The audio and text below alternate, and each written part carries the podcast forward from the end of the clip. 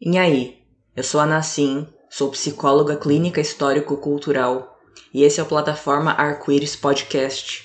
um espaço para falar sobre autoconhecimento, autoestima e fazer reflexões críticas sobre a vida através da psicologia. Vem comigo!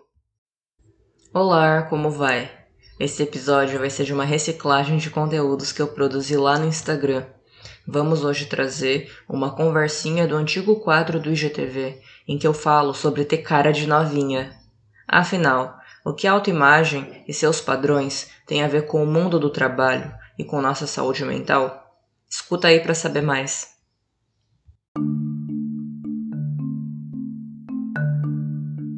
E aí, gente, tudo bom? Um milhão de anos depois, estamos aí voltando com o quadro da conversinha do IGTV, que faz muito tempo que a gente não faz. E eu tinha feito ontem uma enquete sobre as indagas de ter cara de novinha e de isso acabar sendo uma coisa que atrapalha na nossa vida, tanto pessoal como profissional. E eu queria ter ouvido um pouco mais de vocês sobre como que é lidar com ter cara de novinha, se isso atrapalha ou não a vida de vocês também. A ideia era depois responder essa enquete no Stories mesmo, para poder dar essa devolutiva da enquete por lá mesmo, que é o que eu costumo fazer. Mas a gente acaba se empolgando bastante, e aí no final é, surgiu a ideia de responder na forma de vídeo mesmo no IGTV já que estava meio largado também e que a ideia era reviver esse GTV que estava bem largadão. Certamente, é, esse lance do ter cara de novinha é uma coisa que pega todos nós é, em diferentes trabalhos que a gente faz, alguns mais, outros menos, de diferentes formas. E na psicologia acaba tendo também formas muito características desse problema da cara de novinha, é, pegar nós profissionais. Muitas vezes as pessoas elas têm uma idealização do que seja o trabalho do psicólogo e muitas vezes essa cara de novinha acaba levando a várias inferências no sentido de que se você é muito nova, você não tem experiência de vida, você não tem tanto tempo de experiência profissional, você não tem é, tantas vivências acumuladas para poder fazer um trabalho qualificado. E meu intuito não é de jeito nenhum desqualificar o tempo de experiência. É óbvio que quanto mais tempo de experiência você acumula, é mais vivências e mais aportes você vai desenvolvendo profissionalmente na sua carreira, independente de qual for essa carreira.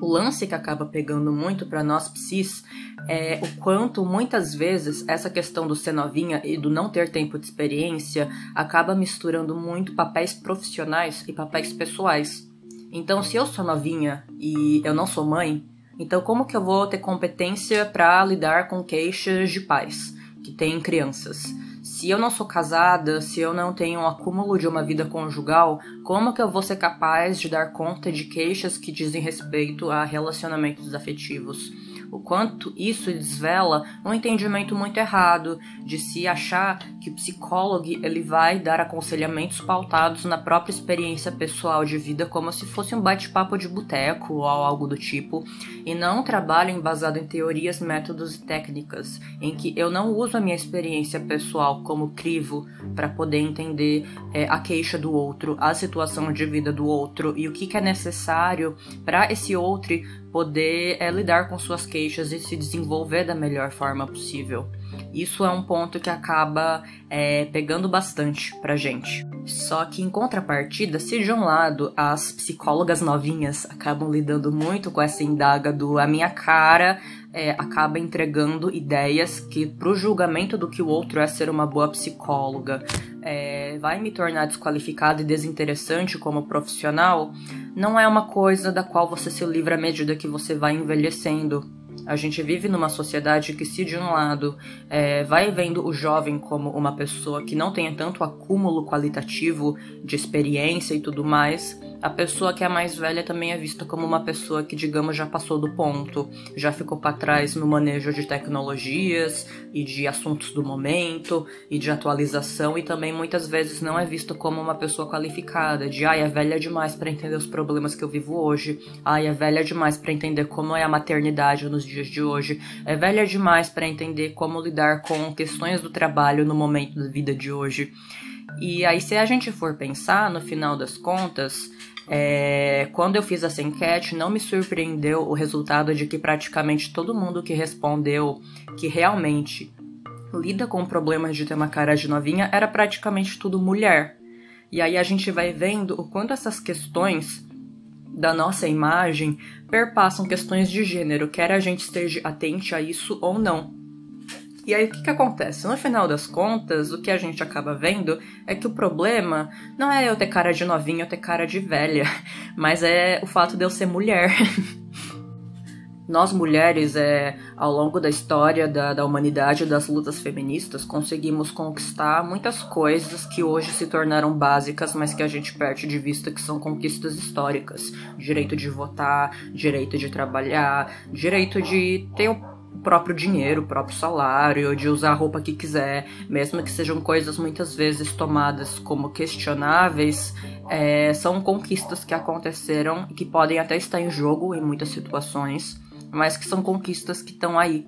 mas a gente vai percebendo o quanto isso não significa que o machismo deixou de existir a partir do momento em que, em várias ocasiões da nossa vida, os nossos corpos e as nossas condições e as nossas performances vão sendo é, construídas com base em julgamentos do outro. E que parece que o gênero não tá lá, mas tendo se naturalizado essas coisas, como se não fosse uma questão de gênero, vai corroborando ainda mais as desigualdades e injustiças e que perpassam gênero gênero, sim.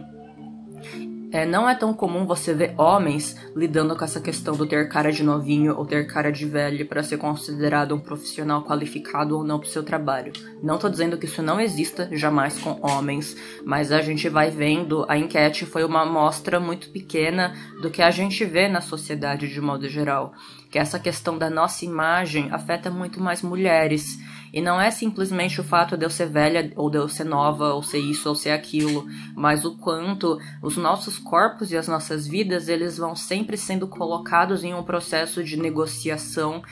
é, que vai esgotando a gente, que vai cansando e que vai diluindo o gênero detrás de várias tentativas que vai se tendo de deslegitimar a nossa qualificação, é, o nosso desenvolvimento, a nossa validade, a nossa competência e muitas das coisas que a gente faz. E que se a gente não fosse mulher, que se a gente não fosse lésbica, bi, trans, racializada e tudo mais, a gente não estaria passando por essas coisas e o quanto isso tudo acaba ainda mais é, desvelando o quanto detrás da situação de classe que a gente tem, de pessoas trabalhadoras que estão aí lutando para terem suas condições de vida minimamente dignas, trabalharem, juntarem seu pezinho de meia, vão tendo que passar por desgastes que quando você não é uma pessoa mais polarizada na relação de forças em termos de, de opressões, como ser mulher, ser LGBT e tudo mais, esse desgaste vai sendo cada vez maior de você conseguir se sustentar enquanto classe.